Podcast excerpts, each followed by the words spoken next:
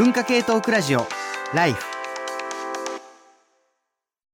文化系トークラジオライフ。今日はあんなこといいな、できたらいいな、生成 AI と私たちの未来というテーマで生放送でお届け中ということなんですが、ここまで、まあ、してきた話の中で AI ってこんなことを任したら面白いよねとか、そんな話をしていくつもりがだんだんと話が深くなってきて、え、でもそうやって AI とコミュニケーションしているうちに、みたいな、あの、話を、あ、なんか塚越が手を挙げてる、なんか普通に話し始めようとしたの、どうしたの？いや、塚越ですけど、あれ？あの、曲中に、はいちょっとイベントの話するから、あ振ってくださいって言ったのに、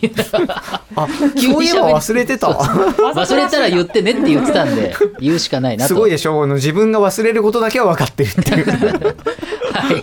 ということでですね、ちょっとあの、2つイベントの話をさせてください。まず1つはですね、4月の2日に、えー行いました、工藤さんにも、はいあのご出演いただきました、文化系トークラジオライフオンラインイベントですね。これあの、出演者の自主的なイベントなんですけれども、春の勉強大作戦というえーイベントをやりまして、あのとですね、常見洋平さん、とかですね、えー倉本沙織さんと僕、工藤さん、あと斉藤哲也さんで、まあ、勉強に関するいろんな話をしました。いろんなクローム拡張のとか、いろんな話したんですけれども、こちらがですね、えっと、5月の7日まで、えっと、ゴールデンウィークまでですね、えっと、まだオンライン、えっと、なんだアーカイブ残っておりますので、えー、ぜひですね、PTX というところから、あの、チケット買えますので、えー、ね、割と時間あるよと、ゴールデンウィーク結構雨じゃねえかということで、外出ることねえわという人とかですね、ぜひ、えっと、覗いていけいただけたらというふうに思います。で、もう一つはですね、これ5月のイベントなんですね。こちらもあの、えっ、と、我々出演者のあの自主的なイベントなんですけれども、えっ、とですね、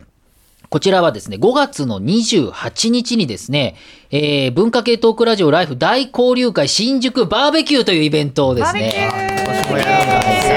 なんか久しぶりのバーベキューだな。そうなんですよね。えっ、と、斉藤さんからあの、もう、あの、いろんな文章いただいてるんですけど、まあ、ライフ、バーベキューよくやってたんですよ。夏とかリア充じゃんね。でもやりましたよね、一回お台場とかでもやりましたけれども、なんと4年ぶりにバーベキュー開催ということで、これね、あの常見洋平さんがですね、まあ、いろんな料理とかを用意してくれたりとかしてですね、非常にあの好評いただいているもので、まあ、誰一人、あの、なんていうかな、みんなでこういろんな話をしようということでですね、やっておりますので、えっと、まあ、あの、内容とかですね、5月28日の日曜日ですね、5月の、まあ、明けて今月か、の月末の28日、14時半から17時30分ぐらいを予定しています。場所がですね、前もややったんですけれども、新宿のですね、京王百貨店のえー屋上なのかな？デジキューあ BBQ ガーデン、ガーデンというスカイガーデンというところなのかな、やっております。会費4000円で定員40名ということで、詳しくいろいろな話がですね、PTX のサイトに載っています。あの今これからすぐ、えっ、と、シェアしますので、えっ、と、ハッシュタグライフ954で、ツイッターなどでね、検索していただくと、その情報がありますので、5月28日、日曜日、まあ、お昼と言いますか、えーバーベキューなので、あの、まだちょっと決まってないんですけど、僕は行けるので行きますので、あの、行ける方、あと出演者の方々とか、縁のある方が、えーいろいろ、あの、いらっしゃると思うので、まあね、ちょっとコロナも、こう、もう5類になってるわけですから、5月ね。まあ、いろいろあると思うんですけれども、えー、良ければどうぞということをお伝えしておきますので、ぜはいぜひぜひよろしくお願いします。なんとなくこう4年ぶりと聞きますとね、なんかライフでもそういうことが、まあいよいよ、あの、という感じもえーします。5月28日、新宿で、えー僕と握手みたいな会がえー 開かれるということで、ちょっと自分のスケジュールは、今初めて聞いたので、自分のスケジュールは今後確認します。ちょっと、はいやっぱね、あの、大学の授業期間中に動くのはなかなかしんどいというところも、ねまあ、ござるで、えーある。えーで、えっ、と、ちょっとさっき、あの、そうなんですよ。僕ね、この番組、あの、いつもやりながら、あの、これ学生もすごい、あの、どうやってやってるんですかってよく聞かれるんですけど、何のメモも取らずに全部頭の中だけで回転しているので、あの、曲の最中に、この後じゃあ、あの、えー塚越くんから、あの、紹介ありますんで、あ、わかりました。塚越、俺多分忘れると思うから忘れてたら手挙げてって言いやって。本当に忘れてるから、そろそろこう手を振ってたんですよ。完全に振りだと思いましたけど、ね。本当に30秒30秒ぐらい前よ綺麗に忘れたでしょ。きれいにびっくりしました。あの、すごい多分ね、変な集中力を、あの、発露する AI が俺の頭の中に入っていて、あの、ハマるとすごいなんか出てくるんだけども、すっごいこう、大大事なことすぐ忘れるっていう、そういう、あの、ポンコツみたいな頭で回しております。で、えっと、メールですね、その、こんなことできるようになったら、まあ、こんなこといいな、できたらいいななっていうことなので、あの、こんなことできたらいいな話で言いますと、ラジオネーム螺旋階段横浜市、AI にやってほしいことは授業です。まあさっきもね、教育の話ありましたからね。勉強したいことがあっても、独学だと限界があると感じています。教員役の AI と生徒役の AI と何人かで楽しく勉強したいですね。いいな それいいななんかさっきしてたちょっと悲観的な話からすると、なんかこう、自分以外全員 AI の教室 ちょっとなんかあれかな、でもなんかやり方間違えると、あの、あれだな、なんか自分以外全全員 AI の SNS ってなんか作った人いたと思うんですけど、なんかこう、それは本当にいいのかみたいな気もちょっとしてしまいます。えーっと、ラジオネーム、流浪の広島人。えー生成 AI は基本テンプレ作業の時間短縮に使ってほしいと思います。広報部門のプレスリリースとか人事総務部門の案内文書など、私が勤務している会社はいつまで経っても人事総務部門の人員が減らないのに私が働いている物流の人員を減らしたがるので辟易しています。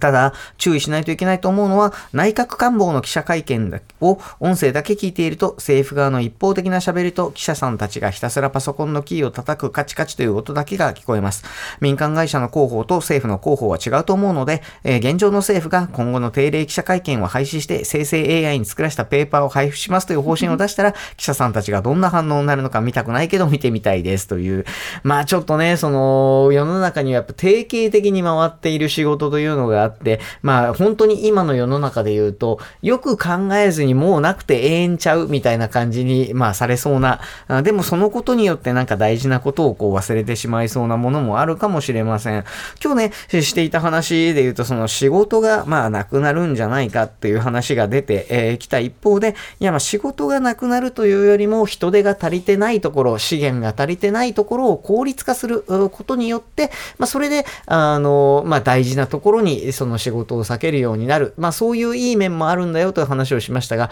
それの差配をするのはまあ最終的には人間ですので、人間がこれいらんのんちゃうと言ってしまうと、あの本当になくなってしまうかもしれない。しかし本当にいらないのかそれはみたいなことをまあ僕らが問われているかもしれないですよね。で、さらに言うと、えーそれも別にあの代替してもらっていいんじゃないのっていうと、えー例えばさっきまあ教育の話がありましたけれども、まあもしかするととそのすごくこう訓練されたコーチングをしてくれる教育系 AI っていうのができて、で、今、それこそ学習塾なんかではもうビデオ講義で、その名物講師が講義したのをタブレットで見て、なんで、人間はその学生のアルバイトの、あの、サポートのチューターの人が、あの、どんな感じって聞く、あの、立場が近いからね、お兄さんお姉さんみたいな感じで聞くという感じに、まあなっていますけど、まあこのお兄さんお姉さんの仕事ももう AI でいいんちゃうと。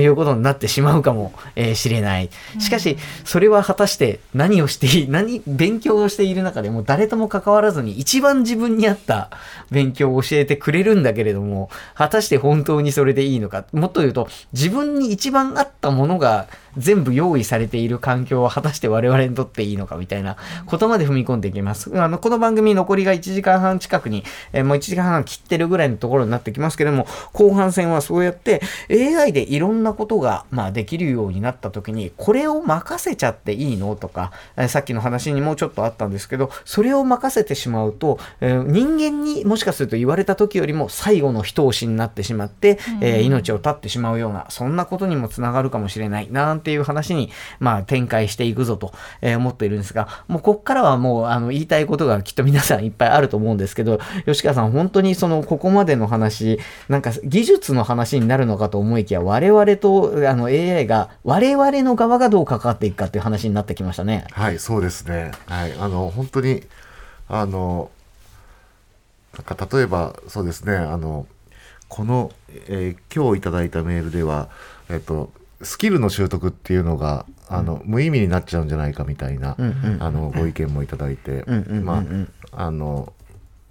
確かにそういう側面もあるかなとは思うんですけど、それとは別にまた、あの、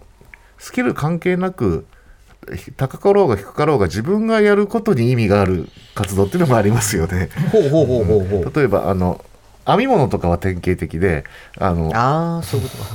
あのだから物書く時にもあの AI に譲り渡しちゃった方がいい時と自分が書くこと自体が自分にとって意味があるみたいな時も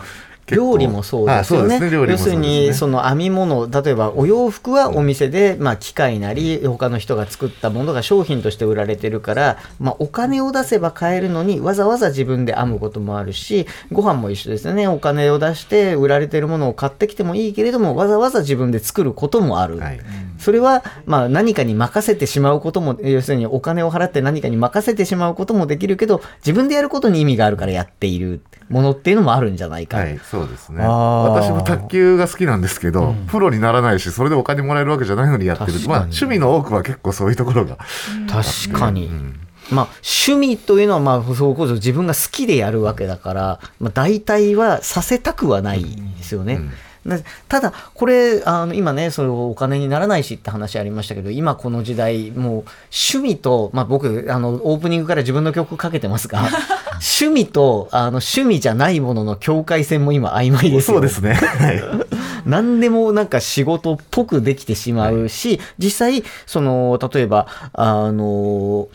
まあ、VTuber の人たちもそうだし、昔のボカロ P の人たちもそうかもしれないけども、趣味でやってたら気がついたらプロになっちゃうみたいな世界っていうのも、まああって、そねそこを AI が支援していくっていうのはないですかね。あ、全然ある、あり、ありそうですよね、そこはね。うんうん。実際音楽の話をするとあのもう今音楽の世界ってとにかく AI なんですよ全部、はいどういうことかというとあの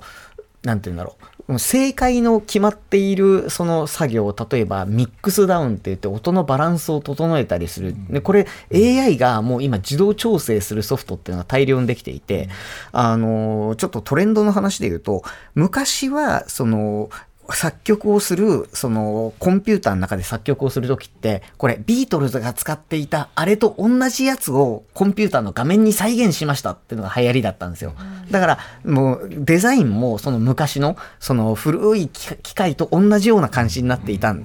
で、それを昔のプロと同じように、こう、いいい感じに数字をいじって、はいこう、ね、つまみをいじって、なんかこう、機械みたいに使えるのが嬉しかったんですけど、もうこの数年で、このボタンがどんどん1個になってる。つまり、もうコンピューターのソフトのボタン1個、これを右に回したらいい感じになりますから、いい感じのところまで回してくださいっていうやつばっかりになっていて、全部そこはもう AI でやりますというのが当たり前になっている。で、この時に、あの、豆腐ビーツが、豆腐ビーツくんがあの自分のその動画で、その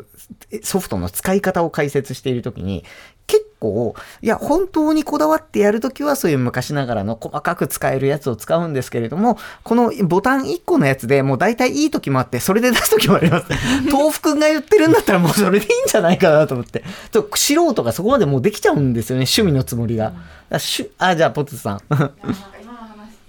今の話聞いてて本当一言はないなと思ったのがもうチャット GPT が書いた文章と自分が直した文章を見ると自分が直したやつの方が私から見るともう圧倒的にうまいじゃん。もう全然 叶いませんよみたいな気持ちになるんですけどじゃあ外からそれをどう見られるかってまた全然別の話でじゃあそれがそのいいものだって分かってもらうっていうのはまた全然違う話でじゃあ例えばなんかいやじゃあそれ分かってないじゃんみんなっていうのは簡単なんですけどじゃあ一方で私はなんか安い家具とかなんか安い服とか買ってでそれは結構いい感じのものはなんかすごい有名なデザイナーさんのまあちょっと似たものを作ってたりしてなんかそれに気づかないで買ってたりすることもあるわけでだそそこについてはちょっと何も言えないなと思いつつなんかこう人からそれ変わんないよねその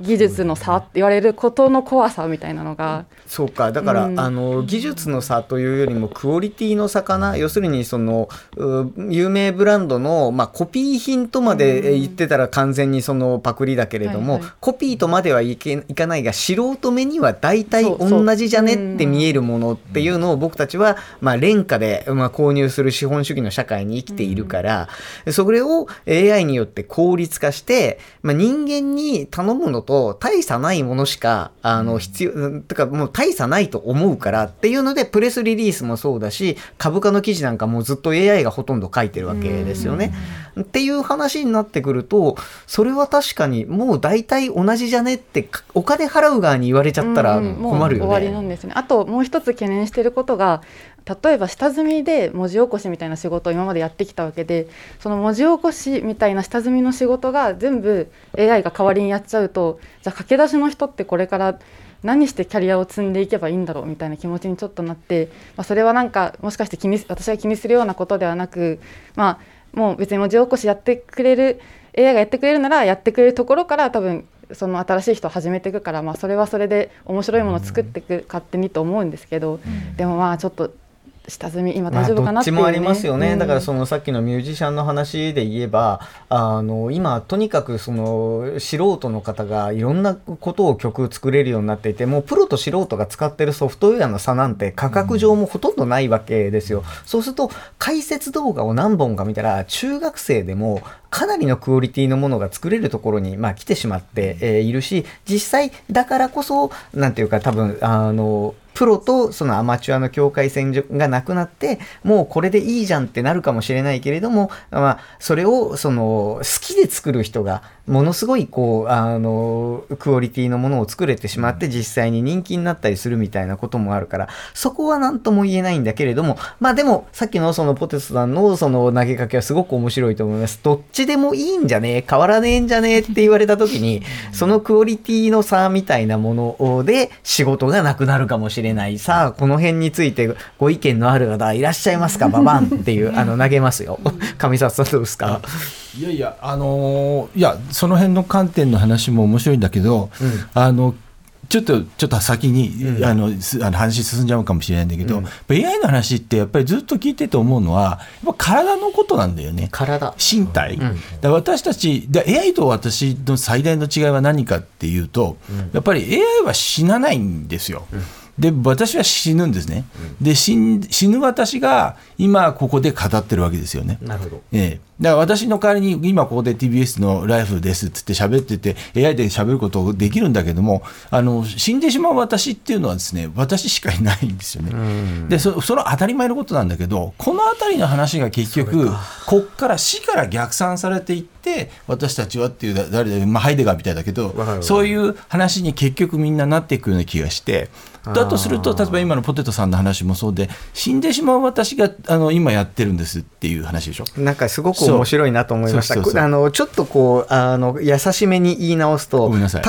例えば その AI にモーツァルトの楽曲を全部学習させれば、モーツァルトの新作は多分作れる。そうそうそう割と簡単にががそれはモーツァルトの新作ではないのだっていうことですよね。うん人間が生きている間に成した仕事と、まあ、そあの言ってみればそれをもとにモーツァルトが新作を書いたらこうなりますよっていう AI の作品、まあ、実際手塚治虫先生でそれやりましたよね。あのっていうのが、まあ、出てきた時に僕たちはこれはその人間がどこに価値を置くかっていうと、うん。その人が生きている間にその人の仕事として成したということに意味をえ持つようになる。まあ、例えばあの有名な料理人の方がいたとしてその人のレシピで、うん。まあ、あの同じようなものを再現して作りましたというのとその人が作りましたっていうのではおそらくやっぱりそこについてくる値段は違う。そうですね。村上春樹の文章を全部学習して作った、あの小説と村上春樹が新作でえー書いたものとにたつく値段はきっと違う、それは作ったもののクオリティが決めるんではなくて僕たちが人間というものをどう見るかによって変わってくるってことですよね。多分。AI 美空あじゃあひばりがはいすごいあの批判されたことですよね。どういうことどういうことだ AI 美空ひばりっていうのがプロジェクトであって、やりましたね。あのーまあ新曲を美空ひばりの AI を作って声もエミュレーションして、あれ秋元さんが作ったんでしたっけ？そうそうです。歌詞もね。ね。でもう新しい美空ひばりの新曲を AI で復活させようっていう番組があって放送されたんですけどまあ微妙にやっぱり各賛否両論があり でもやっぱり指揮者からはちょっとグロテスクだというかうん。危機感が多かった印象があってどう見ました？あのそれあのあのそれ自体は僕見てないけどどすごいですよね。反響をずっと読んでて、うんやっぱりだからえそう AI 美空ひばりは多分その技術的なそのなんていうのギリギリ感というかやっぱりその最初に AI って言われたことによる違和感が先に来ちゃった感はあって、ああいうのってブラインドテストって言いますけど、ん。一切言わずに幻の曲が発掘されましたって言って出したらどうだったかっていう感じはあるんですね。当然全然違う反応ね。となんか当時の録音技術のせいでちょっと揺れてるのかなぐらいにこっちが勝手に思い込む可能性は十分にあるから。結結構そういう走行まで行ったら微妙だし、ん。まあ、技術的に向上してきているからあの本当に言われなかったら遜色ないみたいなところまでは来ると思うんですよ。だからこそああ弱道さん。あすみません、なんかあの先ほどあの、まあ、人間は死ぬっていう話が出たんですけど、でも生きながらえる方法っていくつかあるんですよね。ほ。それの一つが多分パブリシティ権とか著作権なんですよ。あなるほど、つまりあの AI 美空ひばり美空ひばりさんの歌声とか歌手演劇えその演じ方パフォーマンスはあの実演家の権利として一定程度その死後も保護されたりするんですけどでこれがあの今ハリウッドであのロビングスめっちゃされてて。し死後のそういうその蘇りみたいなものをずっとそこからずっとお金を遺族の方がもらえるようにしたいっていうロビングが活発にされててこれ認めるかどうかって結構そのの他の現代のクリエイターの皆さんにどういう影響を与えるのかっていうのはかなり心配してるとこで。でもそれってい無理やり生きながらせる感じもするのでちょっとそこもまたグロテスクな感じはしますよね。なあじゃあ塚越君。それと全く同じかどうかわかんないですけどあのブルース・ウィルスが、えっとまあ、ちょっといろいろな、ね、病気もあって引退されていてあの部分的にブルース・ウィルスの顔かなんかを演者さんに当てるっていう、一回きりなのかなそれはっていう契約をしたりとかしましたよね。あその AI でブルース・ウィリスのそのなんだ顔に入れ替えて演じているのは別の人だけっていう。ど確か顔をブルース・ウィリスに入れるみたいなこともあったりしましたよね。で例えばそのあれなんだなんていう映画だったっけ？えっ、とあコングレス未来学会議とかがまさに まさにその映画がその、往年の女優さんみたいなのが、その全ての自分の演技をえっと、AI っていうかなんかそういうので動かしてる権利を売るんですよね。うんでそういうシーンとか出てくるからそれはどう考えればいいですか工藤さん こういう問題は。そういう問題はそうですね。だからこの権利の設定って、えっと、まあ経済的な問題でもあるし、あとその遺族の方とか、その個人、亡くなられた個人の方の人格的な問題もああって、結構複雑、うんそこですよね。その何を保護するのかっていう、まあ、法律的なせんあの、ね、法律の専門的なその、まあ、制度設計の部分はあるとはいえそのまあ言った多分どっちにもあり得ると思うんですよね。そのパフォーマンスの唯一性、一回性、要はその人が生きていた時にやったこれはもう唯一のものなんだから、まあ永遠に保護されるべきだという考え方もあれば、まあまさにその、そういうものこそデータとして、その活用して、まあ新作を生み出せるように、どっかでその保護の権利を切るべきだっていう考え方と両方、まああり得て、しかもこれ別に経済効率もそうだし、倫理もそうだし、絶対にまだ結論のないそう問題なので、ああ、なるほど、そうか、その AI に使わせていいかどうか問題みたいな話で言うと、その、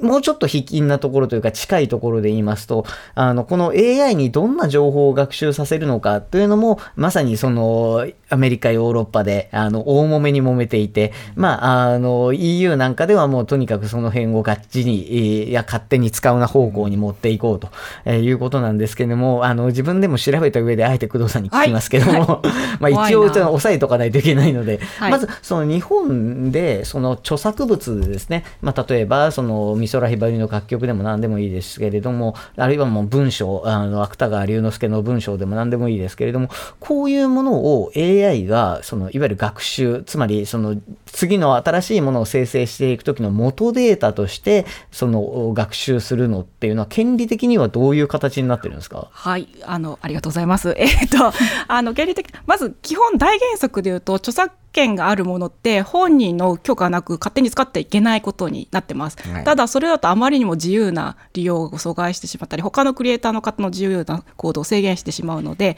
いくつか例外が、穴が開けられていたりする、します。で、その中の一つに、え例えば、あの、えー、と盲目の方のために読み上げるとか、まあ、それは認めるべきだわみたいなものもあれば、えー、と今議論になっているような、えー、と機械学習のために使う読み込むデータであればそれは著作権の例えば作品絵画とかのその美術的な利用ではないので使ってもいいですっていう法改正がなされて著作権法の30条の4っていう規定によって今機械学習のデータとして読み込んでもいいですということになってるんですが、ここが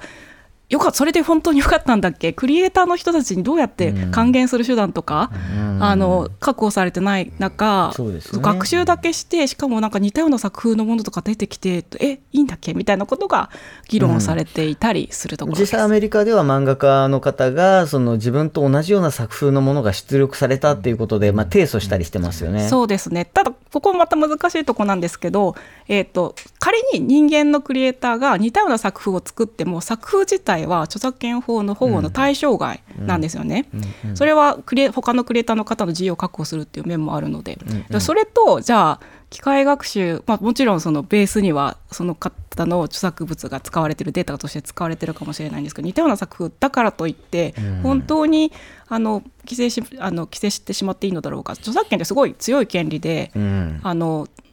なんだ人ろう。のまあその行動を制約すしますからね。ごく制約しちゃうっていうのはで金の問題でおけば金払いますっていうことだったらまた別の権利でもいいかもしれないので、著作権が本当に適切な解決策なのかはまたそれは別の話です。さんそれとパクリなのかオマージュなのか問題じゃないですか、まあそういうすよね。結構かなり。リスペクトの問題があって